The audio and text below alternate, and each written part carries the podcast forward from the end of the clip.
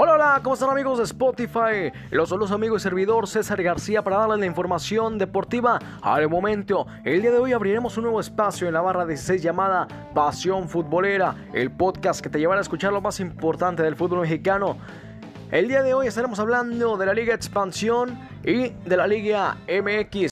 Es un gusto estar aquí con ustedes de nueva cuenta. Hablaremos de nuestros Leones Negros de la Universidad de Guadalajara que la noche del miércoles se tornó fría en el Monumental de San Jalisco, que vieron a unos Leones Negros pagar caro la falta de contundencia y sufrir su primera derrota en el torneo al caer 3 por 0 frente a Correcaminos.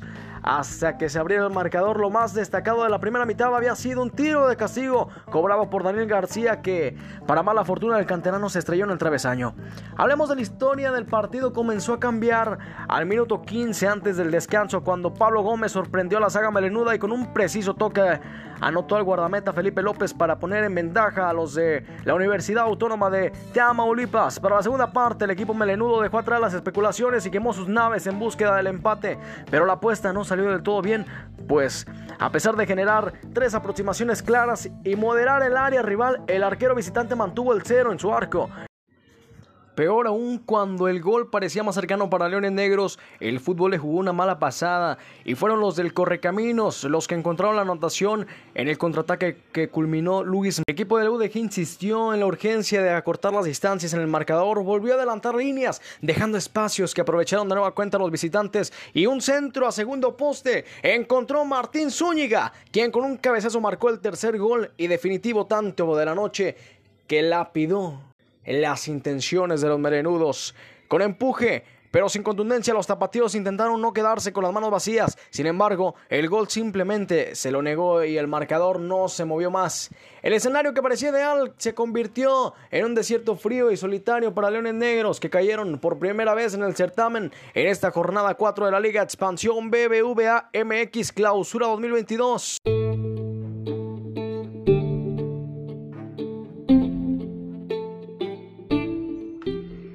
¿Qué fue lo que pasó en el Monumental de Jalisco? ¿Y qué se necesita para entrar? Había mandado un comunicado donde decía que únicamente para mayores de 18 y más se necesitaba el certificado de vacunación. A pesar de que te piden esto, hay muy poca gente, por lo cual mucha gente no está informada de lo que está pasando. Ya por ahí corrigieron la página oficial de Leones Negros y se vivió un partido el cual vimos a muchas familias, vimos a muchos niños, muchas parejas. Vamos a ver qué fue lo que pasó. En el partido pudimos ver un expulsado de Correcaminos que fue Mario de Luna al minuto 79. La alineación de Leones Negros fue Felipe López, Rodrigo Godínez, Aldo Mota, Paul Belón.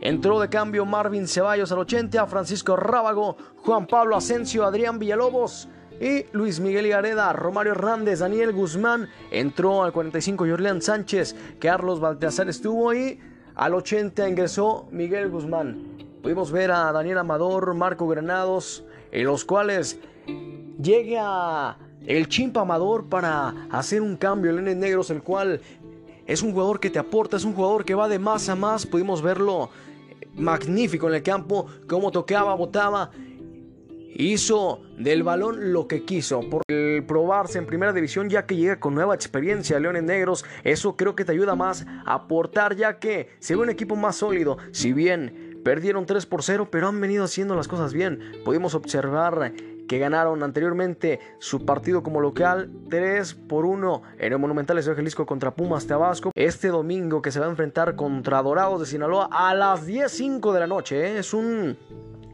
Horario para mí el cual algo difícil.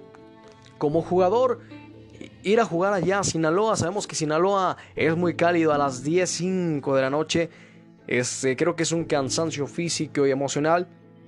Pero cuando te gusta el fútbol, haces lo que sea por tu equipo y esperemos Leones Negros pueda sacar los tres puntos allá en Sinaloa. Vámonos con más de esta liga BBVA Expansión MX. Arranqueamos con la jornada número 4. Tepatitlán y Tlaxcala empatan uno por uno. Venados Queda 2 por 2 contra Pumas Tabasco. Un Pumas Tabasco que por ahí ya está armando más su equipo. Minero de Zacatecas se enfrentó contra Cancún FC, el Cancún de Federico Vilar, un arquero impresionante, leyenda y figura en Atlante, Morelia y distintos equipos.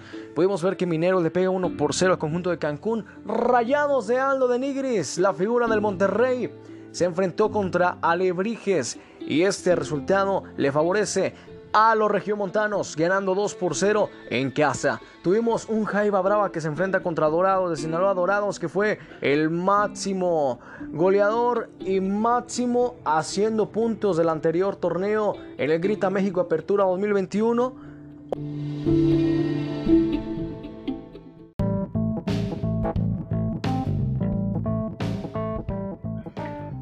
Empata este partido entre la Jaima Brava y Dorados se vieron pocas emociones, reparten el queso y vamos a ver qué es lo que puede mostrar el conjunto de Jerry Espinosa.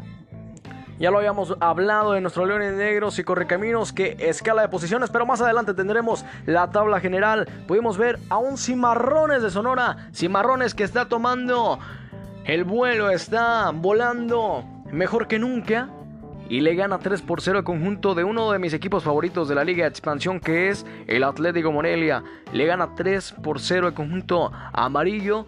Pudimos observar que Morelia la anterior jornada se, se hizo de liderato. Llega a Cimarrones, lo tumba, por lo cual Cimarrones estaba empezando a jugar bien, vimos las aproximaciones que tuvo, no se le quita el mérito a Morelia, pero al momento de que quiso abrirse en el juego, gana este partido. El actual campeón, el Atlante, los Potros de Hierro, empatan 0 por 0 contra el Tapatío. El Tapatío que después de este empate, por ahí hicieron un, un tweet que dice, hace frío en la cima. No lo sé. ¿Será que Marcelo Michel Leaño le tome en cuenta este marcador y el trabajo de los muchachos para poder subir a algunos muchachos al máximo circuito. Hay dos que tres jugadores que juegan muy bien, más adelante los estaremos hablando. Y nos vamos con la tabla general de esta Liga BBVA Expansión MX. En primer lugar tenemos al Mediz en el tapatío, el conjunto de la filial de Chivas. Está en primer lugar. En segundo lugar tenemos al Club Atlético Morelia, que ya lo había dicho. Cimarrones al ganarle lo tumba al segundo lugar. Rayados Expansión está en tercer lugar. En cuarto tenemos a Dorados. En quinto a Correcaminos. En sexto a Lebrijes. En séptimo a Tlaxcala. En octavo a Venado en noveno a Pumas Tabasco. En décimo a nuestros Leones Negros de la Universidad de Guadalajara. En onceavo a Mineros. En doce tenemos a Cimarrones. En el trece tenemos a Tepatitlán. El número 14 al Atlante. El número 15 Cancún FC. Antes de seguir, Atlante tiene un partido pendiente por lo cual va en el lugar número 14. Por ahí llevaba algo flojo este inicio de, de torneo. Pero vamos a ver qué puede apostear. El club Celaya que el anterior torneo deja fuera a Leones Negros de la Universidad de Guadalajara hoy está en el lugar número 16, señoras y señores, contando solamente, vamos a ver cuántos puntos tiene, tiene dos puntos y la Jaiba Brava en el lugar número 17 con dos puntos. ¿Qué tenemos para esta jornada número 5? Señoras y señores, tenemos a Tlaxcala contra Venados. El día de hoy a las 5 de la tarde también tenemos el Mineros contra Tepatitlán a las 7 de la noche el día de hoy viernes. Mañana Alebrijes de Oaxaca contra Atlético Morelia a las 5 de la tarde. Tenemos a Correcaminos contra Cimarrones a las 7.05 de la tarde. También tenemos mañana sábado a un, partido muy importante, un partido que suena interesante, que es el de Celaya contra Rayados Expansión. Allá en Celaya juegan a las 9.05 de la noche. Tenemos el día domingo, señoras y señores. Al tapatío contra la Gema Brava a las 12 del día. Este partido será en el Estadio Akron. Tenemos a al Cancún FC. Adivinen contra quién. Contra Atlante. El ex cancunista que decimos Atlante se fue a Ciudad de los Deportes para México, llega a su ex casa, vamos a ver qué, qué es lo que puede mostrar. Decimos muchos jugadores ya conocen este terreno de juego, muchos jugadores ya están aclimatados de allá de, de Cancún, vamos a ver qué es lo que puede apostar tanto Cancún como Atlante. Tenemos, ya lo habíamos dicho, el Dorados de Sinaloa contra Leones Negros. A las 10.05 de la noche, la transmisión la puede ver por ESPN. Nos vamos con información de la Liga MX y es que América presentó sus refuerzos de manera conjunta. Las Águilas del América cerraron filas y dieron a conocer las nuevas caras tanto del equipo varonil como del equipo femenil, los cuales buscan retomar el protagonismo. El Club América presentó sus refuerzos del equipo femenil y varonil de manera conjunta después de una conferencia de prensa en que hablaron Santiago Baños y Santiago Solari. El Club de Cuapa mostró a sus nuevos futbolistas junto a su vitrina de trofeos. Pudimos observar los refuerzos del América fueron Diego Valdés, fueron Jonathan Dos Santos, Meré, Alejandro Sendejas y Juan Otero. También pudimos ver que las Águilas del América por parte del equipo femenil pudimos ver a Katy Hernández que viene de Tigres, Alison González, la goleadora del Atlas y goleadora de la selección mexicana. Este es un refuerzo que me parece favorable para las Águilas del América ya que se traen a dos jugadoras que la rompen en donde...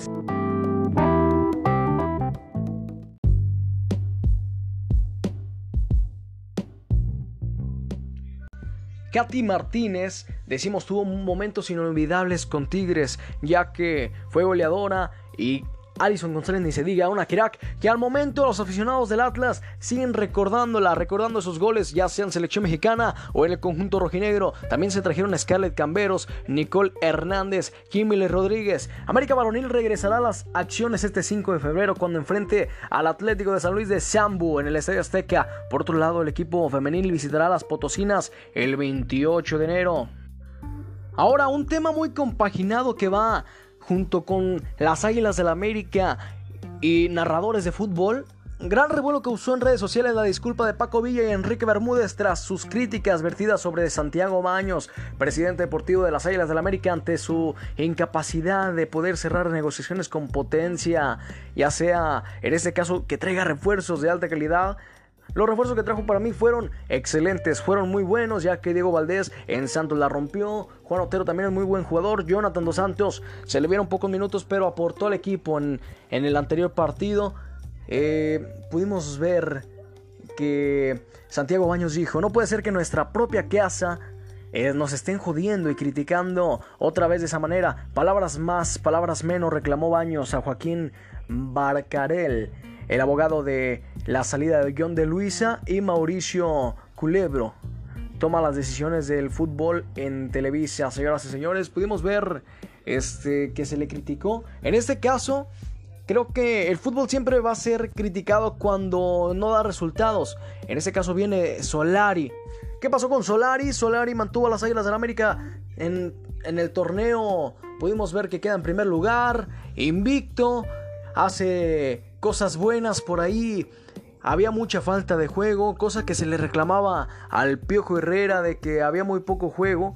Pero también el Piojo no tenía tantos resultados como los tuvo Solari, ya que se le critica a Solari que en los momentos importantes, ya sea de la liguilla, ya sea de hasta del mismo repechaje, no podría o no sería capaz de mantener una racha como la que tuvo en el torneo. Y creo que es muy distinto un torneo ya que las fechas regulares puedes perder un partido y trabajar para el siguiente. El siguiente lo, tanto lo puedes ganar y no pasa nada, ya sea que sumas y subes de posición o restas. Una de dos, o te quedas sin liguilla o te quedas fuera del alcance de la afición de lo que quiere tu equipo. Y es lo mismo, creo que el jugar un torneo regular y una liguilla para mí son dos torneos muy diferentes, ya que la liguilla te van a eliminar. Sí, claro. Si en la regular no ganas, no, no sumas, no vas a pasar a la liguilla. Pero si en la liguilla eres el, lugar número uno, en este caso las Águilas de América termina como el líder general y lo sacan en cuartos de final, ¿Qué es lo que te está hablando? El reflejo de un técnico que Santiago Solari dijo, nosotros quedamos campeones a raíz de los puntos. ¿Ok? A raíz de los puntos, pero la liguilla qué? Entonces fue lo que aprovechó Atlas. Atlas hizo un torneo muy bueno. Atlas supo mantener el marcador, supo ahora sí que administrar sus cartas. Vimos un Atlas campeón genial. Queda en segundo lugar. Lo hace magníficamente después de 70 años. Y ahí lo vemos. Yo tengo fe en que las Águilas de la América pueden retomar el vuelo y pueden echarle muchísimas más ganas, ya que decimos tenía cantidad de lesionados. Por ahí vimos a Henry Martin haciendo gol el día de ayer con la selección mexicana y eso te habla de una tranquilidad muy importante. Te habla de que va a tomar confianza, es un delantero que te aporta bastantes cosas al equipo. Es un delantero que va más a más. Si bien por momentos se apaga en el gol, pero no deja de generar jugadas, no deja de dar juego por lo cual a un delantero se le exigen goles. Entonces creo que con este gol que hizo Henry Martin ayer con la selección mexicana le va a dar un poquito más de potencial para poder anotar con el equipo de las Águilas del la América. Ahora vámonos con los Tigres. Tigres oficializa el contagio de COVID-19 en Guiñac. El COVID-19 sigue haciéndose presente en el cuadro de Tigres, quien confirmó a André Pierre Guignac como nuevo caso de contagio en la plantilla. A través de sus redes sociales, el club felino informó a la situación en el que el europeo, siendo esta razón por la cual el delantero no hizo acto de presencia en el entrenamiento de este jueves por la tarde en las instalaciones del el conjunto de Tigres, informaron a la afición que André Pierre Guignac no se presentó a la práctica ya que dio positivo a COVID-19, detallaron en su comunicado. Otro que tampoco estuvo en la práctica fue Florian Tauin,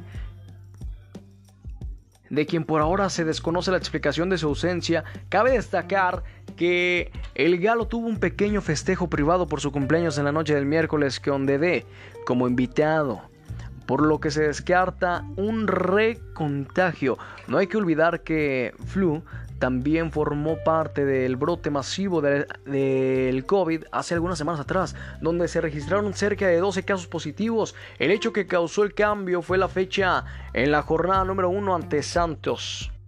Así Guiñac se convirtió en el sexto caso confirmado por el club uniéndose a Jesús Angulo, Aldo Mota, que ya no está, Aldo Cruz, Carlos González y Carlos Salcedo. Luis Rodríguez no está en la lista de dar el negativo inmediatamente en un segundo examen de PCR que se le va a hacer en esta cierre de semana. Vamos a ver qué es lo que puede aportar, si puede jugar o no y qué es lo que Tigres puede modificar en su cuadro.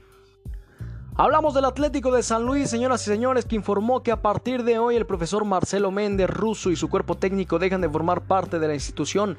Agradecieron en el comunicado especial a Marcelo y su cuerpo técnico por todo el trabajo realizado desde su primer día en la institución hasta el día de hoy. Dicho trabajo fue esfuerzo y entrega, fueron fundamentales para llevar al club a primera fase de final en la Liga MX. A La Volpe, La Volpe, una estrategia que tuvo al Atlas, a Toluca, a las Águilas del la América. Para mí es una estratega que puede tomar este equipo ya que le hace falta esa garra. San Luis le hace falta ese toque profesionalista, ese toque polémico que tenía anteriormente, ya que muy poco se le ha visto a este San Luis. Eh, pudimos observar que hubo llegadas magníficas como la que fue la de Rubén Zambuesa, gente experimentada que te puede aportar mucho al equipo, por lo cual Rubén Zambuesa ya conoce bien a la Volpe, la Volpe ya conoce bien a Rubén Zambuesa, creo que se hallarían muy bien, creo que la Volpe está para mí para llegar a San Luis. ¿Qué tenemos para esta jornada 4 de la Liga BBVA MX? Tenemos a Necaxa contra Pachuca, señoras y señores, el día 5 de febrero a las 5 de la tarde. Tenemos también el 5 de febrero a la América contra Atlético de San Luis. La transmisión la puedes disfrutar en tu DN a las 17 horas habrá un previo y a las 19 horas estará empezando el partido. Tenemos a Juárez contra Chivas, también el día 5 de febrero a las 9 de la noche. Los podrás ver por TV Azteca y TUDN. Tenemos a los Cholos de Tijuana contra los Pumas, también a las 9.06 de la noche. La transmisión la puedes ver por Fox Sport. Tenemos a los Gallos Blancos del Querétaro enfrentándose al Puebla. También lo puedes observar el día 6 de febrero a las 4 de la tarde. Tenemos a los rojinegros del Atlas que juegan contra el equipo hermano el Santos. a las 6 de la tarde. Lo puedes ver por Easy TV. En la jornada 4 tenemos a Tigres contra Mazatlán a las 8 de la noche el 6 de febrero. La transmisión es en TUDN. Tenemos a León contra Cruz Azul a las 9.05 el día 7 de febrero. Y el día 6 también tenemos el de Toluca contra Monterrey a las 7 de la noche. La transmisión lo puedes ver por TUDN. ¿Cómo quedó la jornada número 3? La jornada 3, el Atlético de San Luis pierde contra el Juárez, los Juárez que poco a poco van mostrando su calidad, poco a poco ahí el Tuca Ferretti ya le está apretando la tuerca al equipo.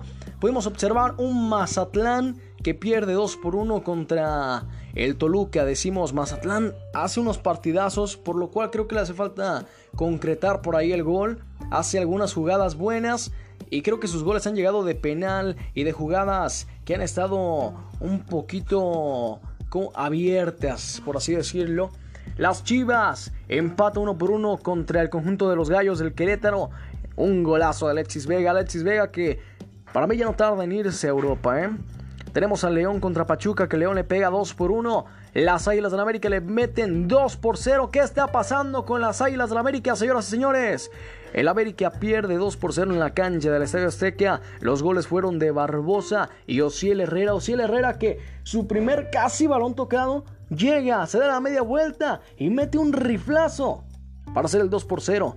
También decimos Barbosa en la garra de volea y hace un golazazo para que el campeón siga invicto. La gente del Atlas por ahí sigue festejando el título, ¿eh? Y quieren el bicampeonato. Rayados de Monterrey empata 2 por 2 contra Cruz Azul. La Cruz Azulianon, señoras y señores, Cruz Azul lo volvió a hacer. Por ahí casi a los instintos o a los momentos finales llegó el instinto goleador de Rayados de Monterrey para hacer este empate. Decimos ahí hubo algunos cambios. Ahí Charlie Rodríguez que al momento en que el sonido local lo nombra, la gente de Monterrey le aplaude. Creo que es un jugador muy querido allá en Monterrey y lo pudimos notar. Los Pumas pierden 2 por 1 contra los Tigres. El Santos. ¿Qué le está pasando al Santos Laguna que pierde 4 por 1 contra el Necaxa? Necaxa que tenía varios partidos sin meter 4. 4 goles y ganarlo de visitante. ¿eh? Necaxa por ahí esperemos que le vaya bien, por ahí esperemos que ya le aprieten, ya sean los equipos de Necaxa, Juárez y Mazatlán, esperemos que ya metan para que puedan ser favoritos. Tenemos un partido pendiente que es el de Puebla contra Cholos que estará jugando el día 28 a las 9 de la noche. El día de hoy se juega a las 9 de la noche por TV Azteca. Señoras y señores, tenemos hoy partido en esta fecha FIFA, partido correspondiente a la jornada 3 y partido pendiente pues pudimos ahí observar qué está pasando con algunos equipos. Mazatlán, que el anterior torneo para mí era uno de los favoritos candidatos al título. Por ahí esperemos que, ya le meta más ganas porque ya llegó Benedetti. Llegaron varios jugadores los cuales te pueden aportar y te pueden mover. Estuvimos por ahí en la jornada número uno en el estadio Akron y pudimos ver un Benedetti algo perdido, ¿eh? Ya en la jornada número 3 Benedetti empezó a jugar un poco bien, empezó a mover. Decimos, es normal después de que vienes de una lesión, pero un jugador de alto nivel como lo es Benedetti no puede mostrarse así en un terreno de juego. Vimos una aproximación que tuvo y lo dejaron solo frente al arco. ¿Qué hizo? La abuela. Benedetti hizo saber a su afición, hizo saber a la afición americanista y a la afición de Mazatlán que en América vivía más presión porque era el equipo más grande de México, ya que llegando ahí pues te aprietan la rienda sí o sí. Y con las lesiones, pues fue poco lo que vimos de Nicolás Meredetti. Así la jornada número 3 y la jornada número 4 de este Clausura Grita México 2022. ¿Qué tenemos en la tabla general, señoras y señores? Tenemos a Cruz Azul que empata y le da el liderato general. Tenemos en segundo lugar al Atlas, en tercero a Pumas, en cuarto a Pachuca, en quinto a Juárez, en sexto a Toluca, en séptimo a Monterrey, en octavo a León, en noveno al Guadalajara, en décimo al Puebla, en onceavo a los Tigres de la UNAL. En doceavo tenemos a Necaxa. Lugar número 13 tenemos a Gallos Blancos del Querétaro. En el 14 tenemos a la América. En el 15 a Tijuana. En el 16 a Santo Laguna. En el 17 Mazatlán. Y en el lugar número 18 Club Atlético de San Luis. Esta es la información de la Liga BBVA MX. Vamos a ver qué es lo que nos puede mostrar y hablar de la selección mexicana. La selección mexicana que ayer se enfrentó contra el conjunto de Jamaica, el cual por ahí hicieron un tweet que dice México lindo y sufrido. Si no se sufre, no es México, ¿eh? Por ahí hicieron algunas publicaciones. El gol de Jamaica llega al minuto 50, anotado por Daniel Johnson. Y al minuto 81 llega Henry Martin de las Águilas del la América a poner orden y a decir vamos México si se puede. Llega el crack, el joven, el mago Alexis Vega. Al minuto 83 les bastaron dos minutos para que México remontara. Por ahí decimos, México tiene esa calidad de juego, tiene para aportar. Tiene un Diego Laines que es gambetero, tiene un HH que te puede aportar, pero también tiene un Raúl Jiménez, tiene a un Henry Martin, a un Alexis Vega que decimos te pueden aportar jugadas. Tenemos a un Uriel Antuna que también por las bandas es muy bueno. Jorge Sánchez sale lesionado.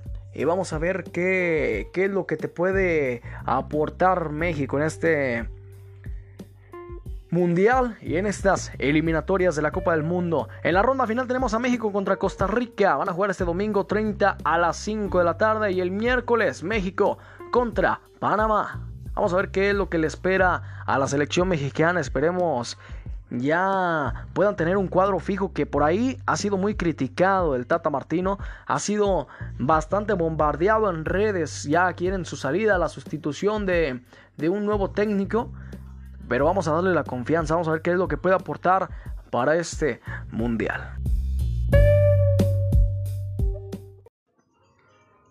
Y así llegamos al final de este programa, en este podcast La Barra 6 en la secta Pasión Futbolera. No sin antes mandar saludos a una persona muy especial, Marta Rodríguez, jugadora de Leones Negros, que ahorita está en pretemporada. Marta, te mando un fuerte abrazo, un saludo y mucha suerte en tu pretemporada melenuda, ya que Marta, cada que llegamos al estadio, nos atiende muy bien, atiende muy bien al medio de comunicación. Esperemos poder tenerla en entrevista para este medio que es Pasión Futbolera. También tenemos a Stephanie Tapia, jugadora de León. Stephanie, te mando un fuerte abrazo, que estés muy bien. Tenemos también a Luis, el Papirrín García Papirrín. Espero que estés muy bien, te mando un abrazo. Arlet Jiménez Jr. Arlet, te mando un fuerte abrazo, que estés muy bien por parte de tu amigo César García. Y bueno, qué mejor que si tú quieres ser parte de esto, de la barra, dices, comunícate al 33 28 30 48 00, en donde podrás compartir tus audios, podrás compartir eh, la pasión y el momento de lo que estás viviendo en tu equipo favorito. Sígueme en mis redes sociales en Instagram, estoy como arroba soy César García y en Facebook como Pablo César. Les mando un fuerte abrazo, un gran saludo y esto fue